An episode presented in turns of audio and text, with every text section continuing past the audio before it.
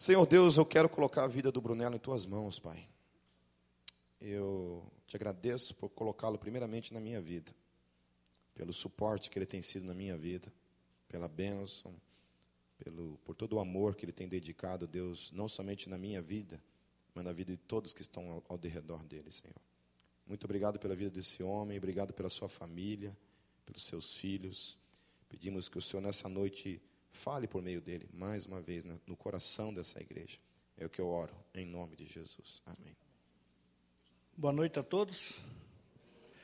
Deixa eu compartilhar algo que, que eu creio que é de grande importância para mim e para você, onde nós vemos isso bem claro na vida de Paulo, tornou ele um vencedor e tem me tornado também nesses 14 anos aí andando com o Evangelho. Baixe sua cabeça aí, por gentileza, feche seus olhos. Deus, eu quero colocar, Pai, uma vida de cada um aqui na Tua presença. Ou melhor, Deus, já estamos na Tua presença. Desde o momento em que saímos de nossas casas e dispomos nosso coração em estar aqui, Deus, como congregação, Deus, como igreja, como corpo do Senhor, adorando, louvando ao Senhor, bendizendo que Tu és santo, que Tu és maravilhoso. E obrigado, Deus, porque só estamos aqui, porque o Senhor nos escolheu, Deus, porque o Senhor nos separou porque o Senhor preparou cada um aqui, Deus, para estar aqui nesta noite, Deus. E eu quero agradecer ao Senhor. Pai, eu quero colocar essa palavra, Deus, que o Senhor colocou no meu coração, para que o Senhor venha de encontro à necessidade de cada um, Deus, aquilo que cada um precisa e necessita ouvir nesta noite. Deus, eu peço que venha, Deus, como palavra rema ao coração de cada um aqui, Deus. E tudo aquilo que eu propus, tudo aquilo que eu coloquei no papel, Espírito Santo, que o Senhor me traga, Deus, tudo aquilo que já foi dito, tudo aquilo que o Senhor já revelou a mim, que o Senhor permita eu compartilhar com a tua igreja, em nome de Jesus. Amém. Amém. Pegando um gancho da palavra do Pipe da semana passada, não sou nada grego, né? Eu sempre pego os esboços dele, anoto direto no papelzinho. É... Quantos aqui estavam semana passada? Amém. Foi falado sobre Efésios 6. Isso? Sobre guerra. E todas as vezes que alguém prega, todas as vezes que eu leio a Bíblia em relação a esse período, a esse tempo de guerra, o meu coração ele se agita tanto dentro de mim, que a minha vontade era ter nascido lá na época de Davi, lá na época daqueles grandes homens lá de guerra, imaginando uma espada na mão, um escudo, um capacete, enfrentando ali, tete a tete ali com o inimigo. E eu creio que isso não é só meu, isso. Eu creio que todos os homens né, que tem um, um coraçãozão aí para um lado viking, né, todo true, eu creio que tem esse, esse desejo ardente aí de estar tá num combate, de estar tá numa guerra. E eu tenho algo para falar para você nessa noite, meu querido, que é o tema dessa palavra, que nós estamos em guerra. Você crê nisso? Então vamos, vamos criar um hábito aqui, pelo menos quando eu pregar, igual as igrejas pentecostais, no qual eu vim, olhe para o teu irmão do lado e diga assim: Nós estamos em guerra. É isso. Olhe de novo e diga assim: eu e você somos guerreiros. Amém? Olhe você agora para a tua mão. Faça isso por gentileza. Está olhando para a tua mão? Diga para a tua mão assim: você, mão, é poderosa na guerra. Amém? É, ó, se acalme, Aninha. Eu vou dar exemplo e vou, posso falar de você? Tendo em vista que estamos em uma guerra, de acordo com Efésios 6, versículo 11, que diz: Quantos lembram lá o que diz lá em Efésios 6, versículo 11? Efésios 6, versículo 11.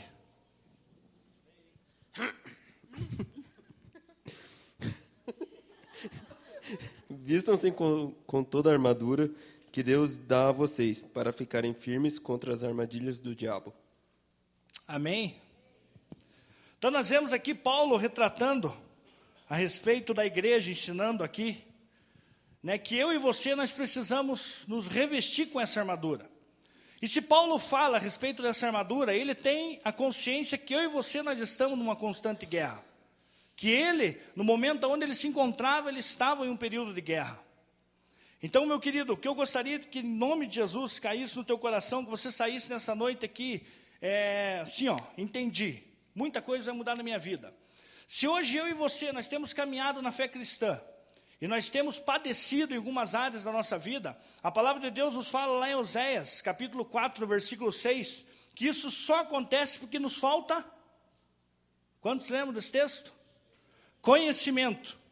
O conhecimento ali está relacionado ao quê? Ali é uma palavra profética, uma palavra que Oséias traz para os profetas e sacerdotes da época, aonde eles não estão ensinando o povo, mas algo que me chama atenção nesse texto é que Oséias está falando sobre o conhecimento e conhecimento da pessoa de Deus. Quem era Deus? O que Deus tinha feito já para o povo de Israel, tirando ele do Egito, o que Deus já tinha feito para todo o povo em si, toda a promessa que ele tinha dado ao povo de Israel, até chegar no período de Oséias, o povo ali padecendo, rodando ali em círculo, é, não vivendo aquilo que Deus tinha prometido para eles. Aí Deus levanta Oséias e traz esse entendimento. Vocês têm perecido porque está faltando conhecimento daquilo que Deus fez, daquilo que Deus é e daquilo que Deus vai fazer ainda na tua vida. Então que nessa noite você saia daqui entendendo, entendendo, e no teu coração saia um desejo grande assim, Deus, eu entendi, que, que, que não seja por este motivo que eu venha padecer, que não seja por este motivo que eu venha a, a não viver aquilo que o Senhor tem para mim e que o Senhor tem é, declarado sobre a minha vida. Texto que vocês sempre vão ouvir falar nos momentos de pregação, Romanos 12, versículo 2. Para quem me acompanha nas postagens lá dos meus, meus vídeos e tudo mais, eu sempre coloco esse texto. Porque esse texto eu entendo com uma grande importância para a minha, minha vida e para a tua vida. A palavra de Deus fala lá em Romanos 12, versículo 2, que para viver aquilo que é perfeito, agradável e que é bom da parte de Deus, precisa acontecer algo na minha vida. E esse algo está relacionado à minha mente. A Bíblia diz ali que eu preciso mudar a forma de pensar. A Bíblia ali trabalha um conceito que eu preciso passar por uma metanoia, que é uma palavra grega que quer dizer uma mudança de pensamento. Então, tendo em vista isso, estes textos, o que me traz a consciência é que eu e você nós precisamos começar a pensar a respeito daquilo que Deus tem para mim e para você. E no que diz respeito à batalha, à luta e aquilo que você enfrenta diariamente, muitas vezes você não ganha porque você não está pensando sobre o momento que você está vivendo. Quando eu entro dia após dia, aonde a palavra de Deus nos fala lá em Lamentações, que a misericórdia do Senhor se renovaram pela manhã, o fato de eu abrir os olhos, no meu coração tem que estar o seguinte, e na minha mente: Deus preparou mais um dia, chamado hoje, para mim viver aquilo que tem abundância para mim. E tudo que se opõe, tudo aquilo que vem ao contrário à minha vida, eu tenho que ter consciência de saber que eu estou numa luta, que eu estou numa batalha, que eu estou em um período de guerra. Uma vez eu pensando assim, ou você pensando assim, eu creio que muitas coisas podem ser resolvidas na sua vida. Vamos pegar aqui como exemplo Paulo. Combati o bom combate, terminei a corrida e guardei a fé. 2 Timóteo 4, versículo 7. Então nós vemos aqui um período em que Paulo já está desfalecido das suas forças. Nós vemos aqui um comentário dele em Timóteo, onde ele fala que eu combati o bom combate. Terminei a corrida e guardei a fé. E o que quando, quando eu olho para Paulo, o que me chama atenção e me tem uma certeza no meu coração é que ele só pôde expressar esse texto aqui, porque ele tinha essa consciência que ele estava diariamente em uma guerra. Ele estava constantemente em uma guerra. Porque eu digo para você, meu querido, se Paulo não tivesse essa consciência, nunca ele, ele ia escrever esse texto aqui. Combati o bom combate. Então ele, Paulo, ele tem essa consciência tão claro, a ponto que nós vamos estudar alguns textos dele a respeito disso. Nós precisamos viver três princípios para terminar bem e combater bem o bom combate. Eu vou falar dois só deles, eu não vou terminar essa pregação que tem um pós, né? eu creio que o terceiro e último ponto dessa pregação, eu tenho que me entreter muito sobre isso, porque diz respeito à palavra de Deus. Então eu quero falar aqui sobre dois. Primeiro deles, conhecer com quem estamos lutando. Quem é meu adversário? A palavra fala lá em 1 Pedro 5,8, diz assim: Sejam sóbrios e vigiem. O diabo, o inimigo de vocês, anda ao redor como leão, rugindo e procurando a quem nós, a quem possa devorar. A palavra aqui diabo, ela tem uma, uma conotação no original que quer falar sobre adversário, o opositor. aquele que se opõe a tudo aquilo que Deus tem para você. Então, dentro desse contexto de guerra, desse entendimento que eu estou diariamente num período de guerra, eu e você nós precisamos entender o seguinte: se eu estou num período de guerra, existe um inimigo, existe alguém que se opõe àquilo que até então Deus tem para a minha vida diariamente. E Pedro aqui deixa bem claro que ele está como um leão, rugindo ao nosso derredor, esperando um momento para chegar e tragar você. Deixa eu só entrar um paralelo. Qualquer coisa que fique em dúvida na tua cabeça ou gere alguma polêmica ou qualquer coisa que eu fale aqui, vocês perguntam para o Pipe, tá? Que é ele que tem a unção de, de, de esclarecimento. Continuando aqui, Efésios 6, versículo 12. Pois a nossa luta não é contra pessoas, mas, antes de terminar o texto, olhe para a pessoa do teu lado, diga assim: a minha luta não é contra você. Amém? A nossa luta não é contra o teu irmão, hein, meu querido? Embora há momentos que o bicho usa você para fofocar, para falar mal, para compartilhar a vida do irmão, achando no direito de julgar ele e tudo mais. Infelizmente, eu sei que isso acontece. Né? Eu sei que às vezes eu sou tomado também por esse mal, que todos os dias eu luto e falo, Deus, você não me pertence a mim. Né? Eu vou orar, vou clamar. Sabe, eu vou te dar uma dica para você para o momento que, que existir esse momento na tua vida que o irmão chega para você assim e fala: Rose, tenho algo para falar para você. Só que esse algo não é de você e para você, é de um irmão nosso.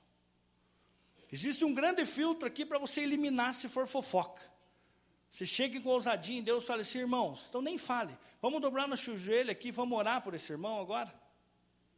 Vamos clamar que Deus tem misericórdia? Ele não precisa nem me falar o motivo, porque Deus ele já sabe o motivo. E miséria de você saber do motivo, que no mínimo você, né, algum outro compartilhou para você. Meu querido, eu tenho a certeza que essa pessoa já não vai procurar você mais para falar sobre tais questões. Claro que você entende quando é uma fofoca, quando é um, algo que não provém de Deus, como muitas vezes é um compartilhar mesmo de uma necessidade de oração, alguma coisa desse nível. Continuando aqui. Uma vez sabendo quem é o adversário, não, voltando aqui no texto. Pois a nossa luta não é contra pessoas, mas contra os poderes e autoridades, contra os dominadores deste mundo de trevas, contra as forças espirituais do mal nas regiões celestiais. Efésios 6, versículo 2. Então nós vemos aqui Pedro já Pedro e Paulo já trazendo essa consciência que a nossa luta não é contra o nosso irmão, que o nosso combate não é contra o nosso próximo, quando Paulo fala aqui, né, em 2 Timóteo 4, versículo 7, eu combati o bom combate, não é que ele foi para a guerra lá e matou vários homens, ou brigou com vários homens, não, ele tinha consciência que a luta dele era espiritual, né, que o combate dele estava sendo travado nas regiões celestiais, né, em relação ao opositor, aquele que estava impedindo que Deus cumprisse a vontade dele na vida de Paulo. Uma vez sabendo quem é o adversário, precisamos conhecer suas estratégias de combate. Eu cheguei aqui, tive na ousadia e no privilégio de perguntar ao meu irmão querido, né, porque até então eu não sou lutador, mas temos aqui vários, e eu perguntei para ele e testificou aquilo que de fato o Espírito Santo tinha me revelado aqui nesse momento aqui. Então, se você pega aí no nível de combate do UFC e tudo mais, de qualquer luta, né, boxe, seja qual for a luta, no meio profissional, segundo o Ângelo, e eu creio que é mesmo dessa forma, existe um período onde, embora tenha luta, toda a dedicação ali de cada, de cada, de cada lutador, mas eles também têm um momento onde eles sentam em um determinado local e ali eles ficam assistindo, né, seja por televisão, notebook, seja por onde for, assistindo a luta do adversário. Para que isso? Para conhecer o combate dele. Se o cara é bom no chão, se o cara é bom de pé, se o cara é bom deitado, se o cara é bom fazendo cócega nele. Isso vai de cada lutador. Vai a estratégia de saber como é o lutador. Então, meu querido, nós vemos aqui, ó, veja bem, que nós precisamos compreender essas verdades. Nós precisamos entender isso, precisamos estudar isso. Então, aqui eu quero entrar rapidamente, não quero me entreter muito sobre isso. Mas eu quero entrar aqui sobre duas, é, quatro características rápidas aqui a respeito do adversário que nós temos dia após dia. Até aqui estão pegando? Amém? Veja lá o que o texto diz. 2 Coríntios 4, versículo 4, diz assim: O Deus desta era cegou o entendimento dos descrentes, para que não vejam a luz do evangelho da glória de Cristo, que é a imagem de Deus. Então aqui nós vemos que Paulo está trazendo entendimento para a igreja de Corinto e falando o seguinte: esse adversário, essa pessoa que está aí no mundo espiritual, que é a luta tua diária, uma das funções dele é cegar o entendimento. Aqui fala do descrente, mas vamos partir do princípio que é uma função dele. O alvo dele é fazer isso. Impedir com que eu e você entenda aquilo que Deus tem para a minha vida e para a tua vida. E uma vez ele conseguindo fazer isso, ele já conseguiu vencer a metade da luta aí. A metade da vitória aí já está sobre as mãos dele. Então eu e você precisamos ter essa consciência que uma das estratégias deles é cegar o entendimento. Outra palavra que diz lá em João 10,10, 10, esse texto aqui eu temo muito em falar que é uma que Jesus está falando sobre Satanás, ou algum demônio, ele não está falando, ele está compartilhando ali uma parábola, falando da parábola, e ele, ele compartilha uma característica do ladrão. Porém, nós podemos entender também que pode ser aplicado isso ao nosso adversário, aquele que está se opondo àquilo que Deus tem para mim e para você. João 10,10 10 fala assim: O ladrão vem apenas para furtar, matar e destruir. E eu vim para que tenham vida e a tenham plenamente. Então, algo aqui que me chama a atenção é que Jesus ele chega para todos que estavam ouvindo ele e fala o seguinte: meu querido, eu tenho para você vida em abundante. Eu. Porém, existe alguém que tem uma característica de um ladrão e a função dele é matar, roubar e destruir. Tudo aquilo, mas roubar, matar e destruir o quê? Saquear a tua casa? Saquear o teu carro? Não, meu querido. O texto aqui está falando aqui, até porque Jesus ele está falando que eu vim para dar vida e vida e abundância. Isso aqui não está restrito em bens materiais, e sim vida espiritual, uma vida com Deus, uma santidade em Deus, um caminhar com Deus, entendendo aquilo que Ele tem para você e para mim. Então, partindo do princípio que esse é a vontade de Deus para mim e para você, ter essa vida abundante, o inimigo, nosso adversário, ele vem para quê? Para roubar essas coisas, ele vem para matar essas coisas. Ele vem para saquear estas coisas. Aquilo que Deus quer revelar a você. Por isso que quando eu penso em Romanos 12, versículo 2, penso em Provérbios 23, versículo 7, que fala aquilo que o homem pensa, assim ele se torna, algo que me traz a consciência é que a maior luta nossa diariamente travada é na nossa mente. É aquilo que nós pensamos a nosso respeito, é aquilo que nós enxergamos que Deus tem para mim e para você. Porque nós vemos essa consciência em Paulo. Nós vemos que Paulo vive isso diariamente. Continuando aqui. É, o segundo ponto aqui, para nós caminharmos. Aqui vou me entreter um pouquinho mais. Então, o primeiro ponto, no período de guerra, eu preciso conhecer com quem estamos lutando, e a nossa luta não é contra carne nem sangue. Então, isso precisa estar resolvido na tua mente. Então, todos os momentos em que você se deparar com uma luta, todos os momentos em que você se deparar com algo que está impedindo você de viver aquilo que Deus tem para você, porque não é um e nem outro. Eu sempre escuto isso e eu sempre vou escutar isso. Cara, tá difícil. Estou passando por tal coisa, estou passando por tal dificuldade.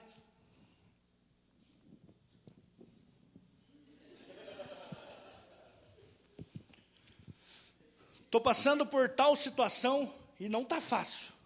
Não tem momentos que você fala isso? Ou será que é só eu que sou assim? Eu falo, há momentos que eu chego para minha mulher e falo, não está fácil. Não está fácil.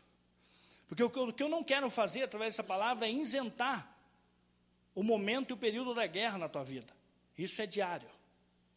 Não vai ah, existir momentos em que, ah, guerra, eu não estou na guerra, agora estou no momento de descanso. Não, é diariamente. Você está em constante luta e batalha. O que eu quero alertar você aqui, despertar em você, é essa consciência que você está nesse período de guerra, que você está enfrentando essa batalha diariamente. E que a tua luta não é contra pessoas. Tua luta não é contra o cara que abusina atrás de você ali, o que tranca você, o que ofende você. Mas a tua luta é contra espírito, contra potestades, contra principados que querem roubar aquilo que Deus tem para a tua vida. O segundo ponto aqui, que precisa ficar bem claro na tua mente, Conhecer a nós mesmos e nossas condições. Quem somos? Efésios, Efésios 2, versículo 6, a palavra diz assim: Deus nos ressuscitou com Cristo e Ele nos fez assentar nos lugares celestiais em Cristo Jesus. Faça favor, meu querido, traga a tua cadeira e vem aqui junto, e você também. Deixa uma unção jucumeira me tomar, que agora eu vou fazer um teatro para vocês. Põe aqui a cadeira aqui em cima. Faça favorzinho. Vai que vocês vão ser muito úteis. Isso. Você pode ficar aqui. Faça favorzinho. Suba lá você, meu querido. Segure para mim. O bicho vai pegar aqui, velho.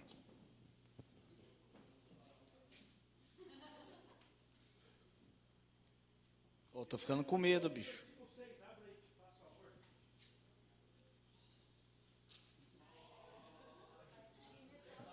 É o cara, velho.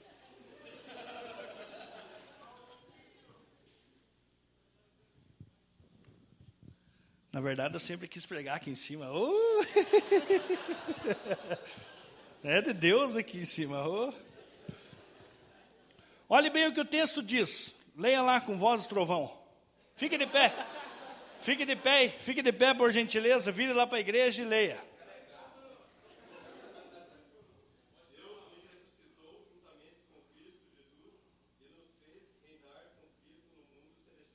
Amém. Que versão abençoada é essa? Olha só. O texto está falando assim. Vire para mim aqui, meu querido. Deixa eu só me arrumar bem aqui para mim não acabar caindo com você. Dê tua mão aqui. Suba aqui. A palavra de Deus fala assim: se você pegar ali em Efésios, desde o capítulo 1 até o 6, porque eu e você precisamos entender o seguinte: que para Paulo relatar sobre Efésios 6, eu não posso pegar só a armadura de Deus ali e achar que aquilo ali já torna você um guerreiro já capacita você para uma guerra. Eu e você precisamos compreender que Efésios inteiro, desde o capítulo 5 até o capítulo 1, Paulo está falando da condição em que eu e você somos como guerreiro. Porque uma armadura sozinha não vai para a guerra. Já viu alguma armadura sozinha na guerra lá, tipo uma boba lá? Assim, oh, não tem, não existe. A armadura precisa de um guerreiro. Porém, há uma coisa que eu e você precisamos entender, cair no teu espírito. O fato de você estar tá com uma armadura não torna você um guerreiro. Você precisa ter uma consciência, você precisa primeiro ser um guerreiro, entender quem você é, para que você vista a armadura. Então, Efésios, você vê que Paulo vai falar da armadura lá no final, no capítulo 6, terminando já o texto. Só que você pega antes, você vê Paulo tratando quem eu e você nós somos como guerreiro. Esse texto aqui fala o seguinte, para assimilar bem na tua mente, esse teatrinho aqui. A Bíblia diz que eu e você nós estávamos caídos, nós estávamos numa posição baixa. Dado lado, como filhos da ira, estávamos vivendo no pecado. A palavra de Deus fala que Jesus ele subiu aos céus e assentou. Deixa eu ver aqui, direito? Essa é a tua direita? Olha lá. Fale, irmão. É que eu estou na, eu na esquerda. Sentou a você é Deus, né? Eu sou Jesus, sou mais bonito. Deus e Jesus. A palavra de Deus nos fala que Ele nos escolheu, numa condição em que eu e você nós estávamos mortos. Eu falei isso já numa vez passada que eu preguei aqui, torno a falar para ficar na tua mente. Eu como agente funerário que fui, nunca vi nenhum morto entrar no caixão sozinho. Ele precisava de mim para mim arrumar ele, fazer todo o paramento e ornamento no caixão e tudo mais. Eu preparava para levar na casa e tudo mais. Eu nunca vi também nenhum chegar perante a casa e falar: Não, até aqui tá bom, Brunel, deixa que eu vou até a minha casa e tal. Não tem. O que eu quero falar com você? Morto não tem condição e não tem desejo, não tem para fazer nada. Ele não consegue fazer nada. A condição dela é morta, não tem movimento nenhum. Então, quando Paulo fala que você nós estávamos mortos e que pela graça dele, ele nos ressuscitou juntamente com Cristo, a Bíblia diz o seguinte: que ele nos ressuscitou e nos colocou junto nas regiões celestes, numa posição aonde ele está hoje, juntamente com Deus Pai. Aí eu pergunto para você: Jesus nos trouxe essa condição, e só para deixar aqui, de pé, porque se, é, porque se sou eu o pecador, porque se sou eu na condição aqui do meu irmão ia perguntar para Jesus: Ué, mas vou sentar onde? Ui, que medo, Jesus. Onde é que vou sentar? Olha só a revelação, meu querido. A palavra de Deus fala, meu querido, com todo o respeito que eu tenho por você e você por mim. Não, não vai rolar. Não vai rolar porque você já está ciente que a tua luta não é contra mim. com carinho, com grande amor. A palavra fala que se assentou juntamente com Cristo. Fique à vontade, meu querido.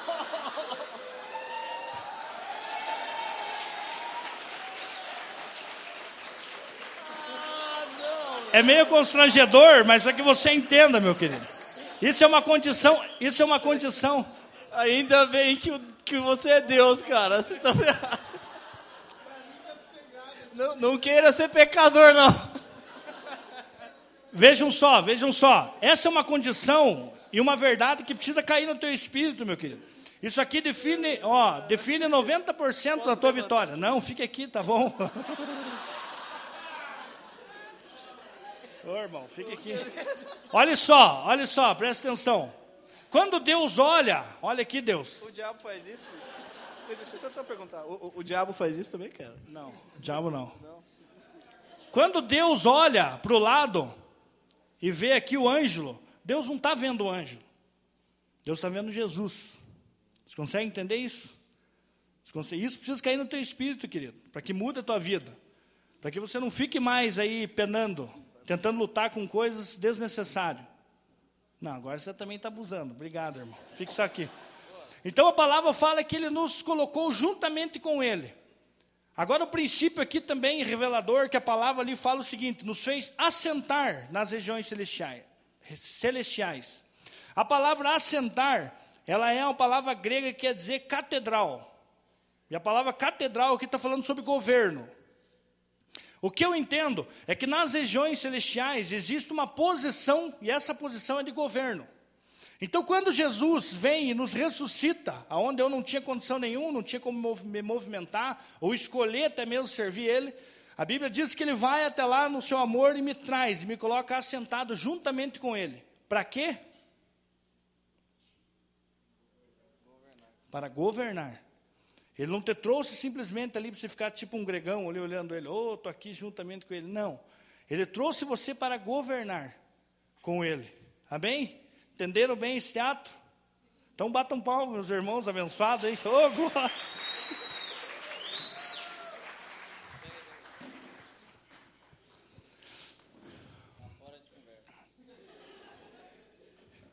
Isso, meu querido, quando eu entendi isso na palavra que Paulo revelou, trouxe entendimento. Para mim, eu vou confessar para você que isso é revelador, meu irmão. Porque diariamente Satanás vem e tenta afrontar você com aquilo que você era no teu passado, aquilo que você fez, ou aquilo que você está cometendo, ou aquilo que você ainda vai fazer. Quando você peca, que você faz algo que é errado, a primeira coisa que já vem em você é o quê? Acusação. Já vem um sentimento ali de repúdia de si próprio, já vem um sentimento ali de derrotado. Mas sabe quem que faz? Sabe quem gera isso em você? Sabe quem lança isso em você? O próprio diabo. Próprio demônio fica aí acusando você, fazendo com que você fique aí é, se denegrindo. Agora, quando eu entendo uma revelação dessa aqui, no qual a Bíblia fala, bem claro, não é eu que estou inventando, é a Bíblia que fala a meu respeito isso. E você vai entender o porquê, mais para frente você vai entender ali por que, que Paulo faz isso. Por que, que Paulo fala sobre isso. Vamos já, acompanhem já comigo. Olha o que diz, lá em Efésios 6, versículo 11. Versículo 12. Pois a nossa luta não é contra pessoas, mas contra os poderes e autoridades, contra dominadores deste mundo de trevas, contra as forças espirituais do mal nas. Mas aonde que Jesus colocou você aqui? Jesus colocou você nas regiões celestiais. Aqui é só mais uma confirmação da parte de Paulo de levar eu e você a entender que a nossa luta é travado nas regiões celestiais. Só que o que você precisa compreender é que você não está simplesmente como um guerreirinho, como uma pessoa qualquer nas regiões celestiais. Você está como Cristo, você está com Jesus. Agora eu faço uma pergunta para você: Jesus perdeu para Satanás em algum momento que você viu na Bíblia? Você viu isso não? Um momento onde nós vemos bem claro a, a, a batalha deles, cantamos aqui até a música sobre o deserto. Não foi no deserto que ele venceu? E não foi, o texto aqui da música também não fala que eu e você podemos vencer também, porque Deus está em nós. Então a mesma condição que havia em Cristo Jesus existe em mim e em você hoje. Então, meu querido, você precisa conhecer. Eu creio que no momento ali dos meninos ali do. Desculpa, irmão, vou, o tempo eu marco teu nome. O Pedro e o Valdenei. Eu creio que no momento onde. Não é porque Hiro? Não é Valdenei? Ah, Valdinei. Valdinei. Só me deram usado só por causa de mudar o ipo aí. Então, nesse momento, eu creio que no momento onde eles estão ali, o início da luta, eu creio que meu pai, Ângelo, todos que lutaram, Vandão, que lutam aí, eu creio que é um momento terrível. Você não sabe se vai ganhar ou se você vai perder, o que você vai, né? O que, que vai acontecer, o que não vai. Mas eu creio que a partir do momento em que tiver um êxito e tiver ali uma disciplina no treinamento a tal ponto que aquilo ali, no, por mais que conhecendo o adversário, o momento em que você entra num combate, tá vendo a posição aqui de karateca? que base, né? Eu creio que nesse momento, você na tua mente, você já tem que ter o seguinte, não, essa luta, se ele ter tal movimento, eu já sei que ele vai fazer tal coisa, e uma vez ele fazendo tal coisa, aquilo que eu treinei, ao contrário, eu vou detonar ele. A pessoa vem, faz aquilo ali, pronto, já perdeu já metade da, da luta ali. Claro que existem os momentos de azar, que muitas vezes você acaba tendo um movimento ali e acaba dançando. Só que eu creio que ne, nessa condição aqui, que eu quero falar o seguinte, que você entendendo aquilo que você tem, aquilo que você treinou, aquilo que é a tua condição como atleta, como um guerreiro ali, você já entra na batalha sabendo quem você é. Que eu vou falar para você, meu querido, o bicho ele é sujo mesmo. Eu já tive momentos em que eu, que eu tive a oportunidade, vou dizer privilégio também, porque isso alimenta a fé da gente, ter um momento ali de expulsar alguns demônios né, da comunidade, não da favela, né, como diz o Pipe, da favela, né, alguns nomes ali, como Maria Padilha, assim vai, outros bicharada ali. Uma coisa que me chama muita atenção, meu querido, é que eu já presenciei isso e já vi. Uma das primeiras coisas que eles fazem é atacar você ou atacar o pastor, ou atacar quem tiver ali dentro da casa, junto ao momento de trevas ali, de libertação. É a primeira coisa que ele faz. Ele começa a jogar, querer falar coisas na tua cara, querer falar coisas que você fez.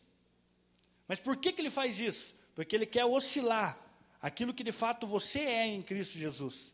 Porque uma vez você perdendo a consciência de quem você é em Cristo Jesus, meu querido, 95% da guerra você já perdeu. Já foi envergonhado pelo inimigo. Vamos continuar aqui, Romanos 8, versículo 1 diz assim: Portanto, agora já não há condenação para os que estão em Cristo Jesus.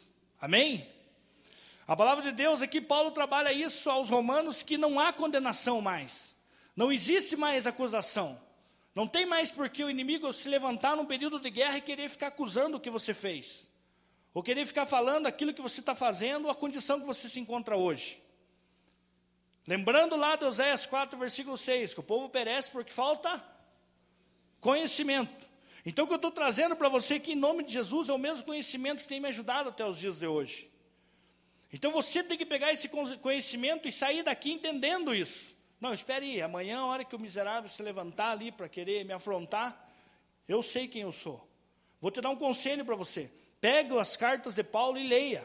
Coma, coma, rumine, pegue aquilo ali assim, ó, faça daquilo ali o teu alimento diário, assim como você precisa do alimento natural, faça do espiritual as cartas de Paulo. Porque Paulo, principalmente Efésios e Romanos, ele trabalha quem eu e você nós somos em Cristo Jesus. Então ontem, por exemplo, eu vim, porém eu já tive essa revelação do Pipe um período anterior que ele, até porque eu sou mais bonito do que ele. Não, mas eu tive esse período porque eu fui lá na casa dele. Falei, eu preciso entender. Então está sendo falado, está lançando coisas que está afrontando aquilo que eu creio. Porém, eu ir até lá, o que Deus me honrou e honrou a vida dele? Que eu pude conhecer, de fato, que isso é uma revelação. Ontem, quantos estavam aqui ontem? Uma galera, amém. É uma revelação. Então, momentos como ontem, me perdoe, meu querido, não quero pegar no teu pé aqui ou pôr um jugo em você, porque essa não é minha função. Mas eu, você não pode perder esses momentos, meu querido. Eu não sei, talvez se você estava trabalhando, beleza, ou se você estava de varda em casa, que sirva para você essa pregação no teu pé. Você tinha que estar aqui. Né, porque isso é revelador, isso leva você a uma condição e entender aquilo que Deus pensa a teu respeito. Não tem como você sair de uma palavra ontem, de um seminário como este ontem, e sair igual, sair da mesma forma travando a mesma batalha, com a consciência de entendendo quem é ali o, o meu adversário, e eu não saber quem eu sou em Cristo Jesus, não tem, meu querido, não tem. Vai ser postado a partir de que? Semana? A partir de amanhã, vá lá, meu querido, pegue ali, é, abaixo do teu computador, é, passe para o teu pendrive, escute no carro, escute direto isso. Porque isso permite o quê? Que você, Romanos 12, versículo 2, mude a tua forma de pensar. Mude a tua forma de pensar. Continuando aqui, Romanos 8, versículo 37. Mas em todas estas coisas, somos mais do que vencedores por aquele que nos amou. Então aqui a Bíblia já nos traz uma condição que em Cristo Jesus, ele já antecipa, ele já predestina. Oh glória! A minha vitória, a tua vitória. Paulo ele trabalha que se eu tenho essa consciência que eu estou em Cristo Jesus, a vitória minha já é garantida. Agora, se você tem se deparado dia após dia com as lutas tuas aí diária, e você tem perdido, e você tem sido humilhado, meu querido, que precisa ser você rever isso. Não é o fato de você não estar em Cristo Jesus, é o fato muitas vezes você não ter a consciência, a posição tua em Cristo Jesus. Consegue compreender isso? Eu não estou aqui julgando que se você perdeu a batalha, você está sendo humilhado pelo diabo, que você não está, ou você não tem Jesus. Eu só estou falando para você que muitas vezes você só está passando por isso porque você não está tendo consciência da condição que você é hoje em Cristo. Que é isso que faz a diferença. É isso que faz com que você se torne um vencedor, porque Paulo ele trabalha isso. Nós somos mais do que vencedores em Cristo Jesus. Né? Então não basta ser um vencedor, é mais do que vencedor. Né? Pode vir luta que for, você vai ter essa capacidade de ser um vitorioso. A palavra fala lá em João 1, versículo 12: Contudo, aos que o receberam, aos que creram em seu nome, deu-lhe o direito de se tornarem filhos de Deus. Olhe para a pessoa ao teu lado e diga: Eu e você somos filhos de Deus. Amém? Isso não sou eu que estou falando para você, não, querido. A palavra de Deus fala. João afirma isso. Eu e você somos filhos de Deus. Porque aqui é importante nós entendermos algo. A sorte que não foi colocado ontem isso na, na questão ali. Porém, eu quero entrar nisso. Todos, você vai conversar aí fora, fala, ah, vai falar de Deus, o cara fala assim, não, mas eu também sou filho de Deus. Eu e você precisamos compreender o seguinte: existe o fator criatura de Deus e filho de Deus. João ele fala aqui bem claro: contudo, aos que receberam, aos que creram em seu nome, deu-lhes o direito de se tornarem filhos de Deus. Então, por causa do pecado original, que eu creio que já está careca de ouvir e de, de saber disso, né, por causa do pecado de Adão, a Bíblia fala que nós, por causa dessa separação que existiu entre Deus e o homem, eu e você nos tornamos uma criatura de Deus. E no que diz respeito à criatura de Deus, nós temos também alguns benefícios. O sol ele é para o justo, ele é para a pessoa que também não é justa.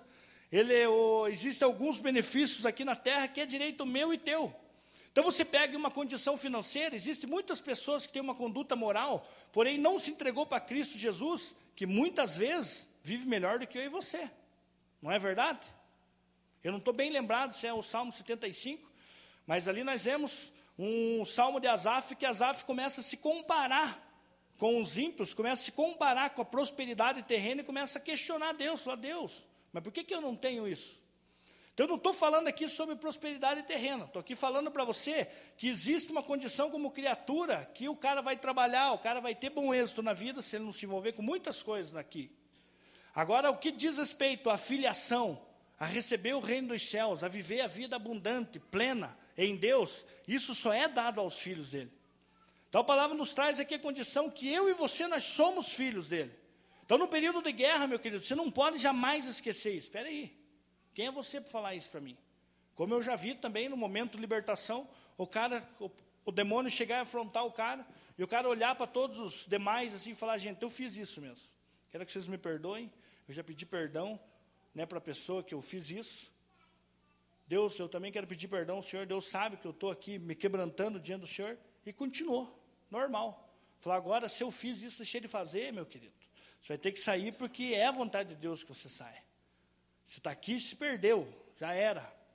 Então isso conta muito, você ter essa consciência de quem você é.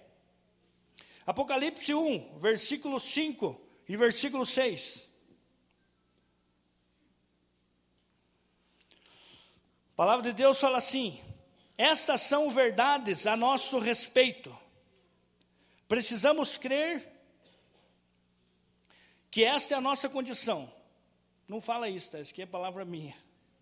Continuando aqui, fala assim: E de Jesus Cristo, que é a testemunha fiel, o primogênito dentre os mortos e o soberano dos reis da terra, ele nos ele que nos ama e nos libertou dos nossos pecados por meio do seu sangue e nos constituiu reino e sacerdote para servir a seu Deus e Pai. A ele sejam a glória, poder e todo para sempre. Amém. Apocalipse 5, versículos 5 e 6.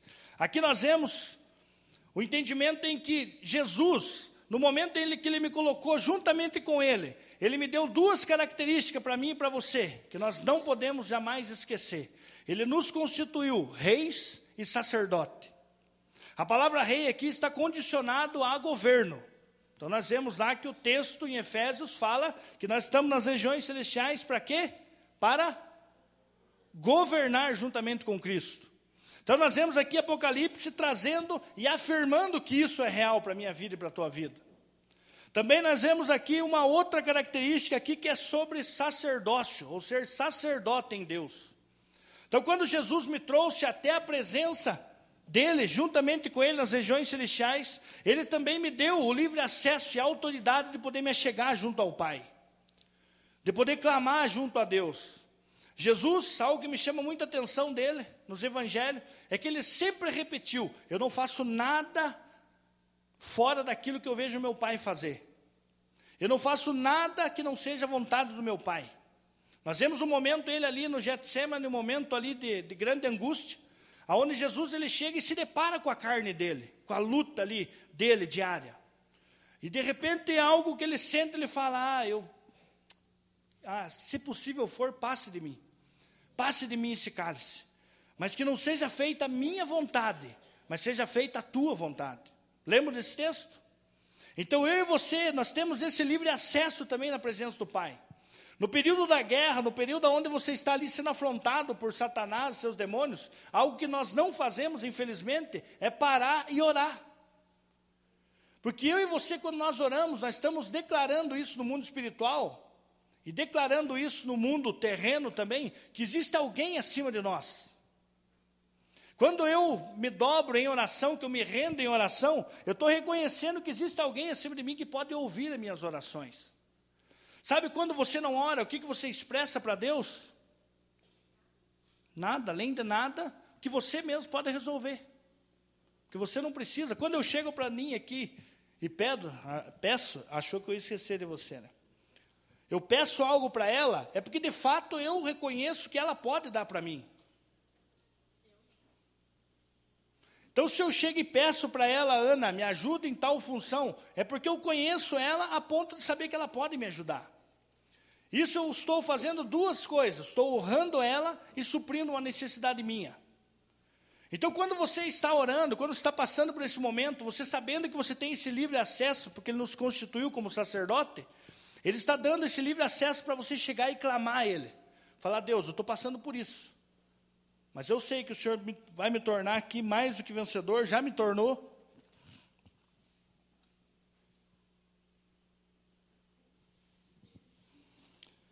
Hoje eu vou ficar a hora que eu quiser aqui.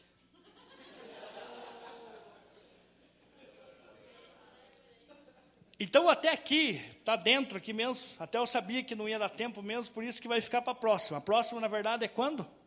Semana que vem é você, aí tem dois eventos, então, no próximo, daqui três cultos, eu voltarei com mais uma. Com mais um ponto que é crucial em você entender isso, que é muito importante você entender que eu coloquei aqui, que é conhecer as armas que temos em nossas mãos. E para fechar aqui, abram todos lá em 2 Coríntios.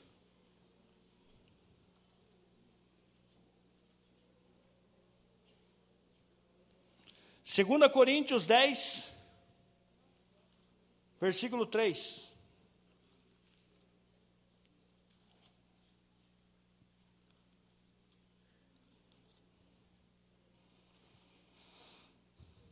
Fala assim, 10, versículo 3. Sim, eu vos rogo que não tenha de ser ousado.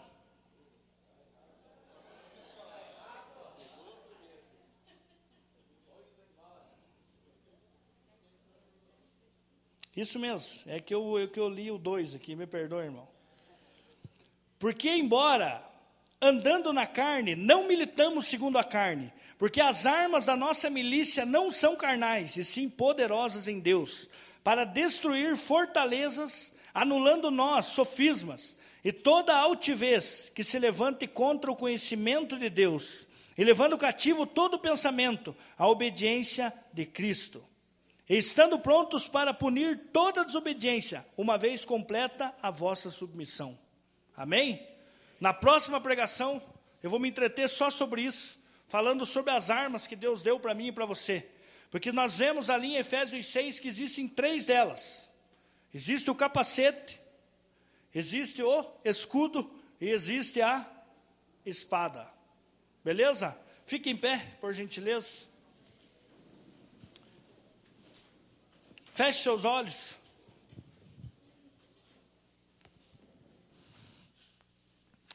E agora em oração comece a falar para Deus que você recebe essa palavra e que você reconhece que você é uma nova criatura, que você está assentado juntamente com Ele nas regiões celestiais, que você também não despreza que existe um inimigo que diariamente tenta roubar aquilo que Deus tem prometido a você. Comece a falar isso a Deus, comece a reconhecer que Ele é grande, que Ele é poderoso e que Ele está pronto a, a ajudar você. Deus, obrigado por esse tempo aqui, Pai. Obrigado por esse momento aqui de comunhão, Deus, de estudarmos juntos a Tua palavra.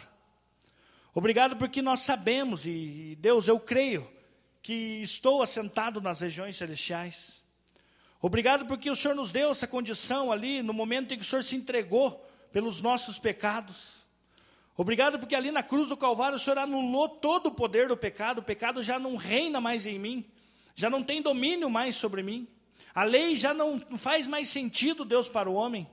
Obrigado, Jesus, pela tua graça. Obrigado porque é muito mais do que merecemos. Muito mais do que merecemos. Não conseguimos expressar, nós não conseguimos muito menos entender que tamanha graça, que tamanho favor imerecido que o Senhor fez ali na cruz do Calvário. Mas a minha oração, que ainda esta semana, que ainda hoje, o Senhor traga a luz, que o Senhor traga entendimento a cada coração aqui. Quero repreender agora Satanás, seus demônios que tentam roubar a palavra.